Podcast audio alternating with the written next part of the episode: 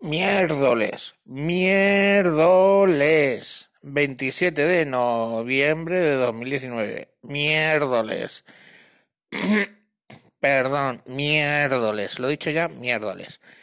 Y me encuentro, me encuentro que me estoy acordando de cierta cosa que la gente ha parecido olvidar.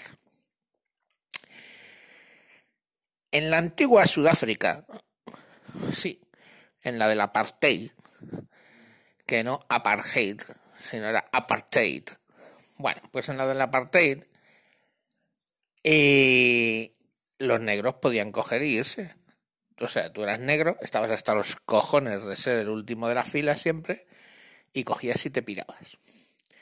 Claro, los blanquitos que no querían cortar el césped, pues se quedaban sin negros para cortar el césped y otras cosas.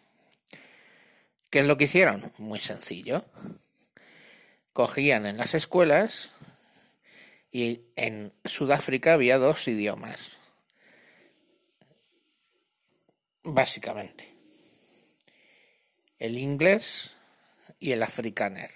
El afrikaner era es un idioma que básicamente viene descendiente creo que del holandés.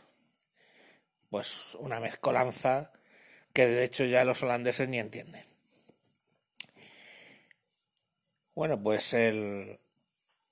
¿Qué idioma enseñaban a los negros en las escuelas? El afrikaner.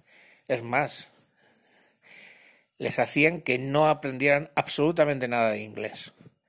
¿Por qué? Porque un negro, con ganar de irse de un país de mierda, con inglés, puede ir a prácticamente la mitad del mundo o más.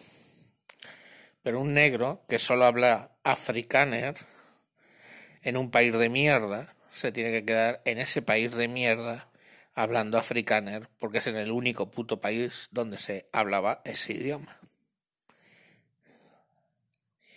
Y yo me pregunto, ¿no suena esa estrategia a algo, digo yo, que os pudiera sonar, así como rollo de hecho diferencial de idioma? Ahí dejo mi reflexión. Si solo sabes hablar apartheid, te vas a quedar pagando el 3% en Sudáfrica. ¡Hala! ¡A mamarla! Adieu, mon dieu, ulala, au revoir. ¿Por qué? Porque los ingleses a los franceses dicen que lo que hablan es frog. A los franceses los llaman frogs porque suena, les suena el francés a como hablan las ranas. Así que, au revoir.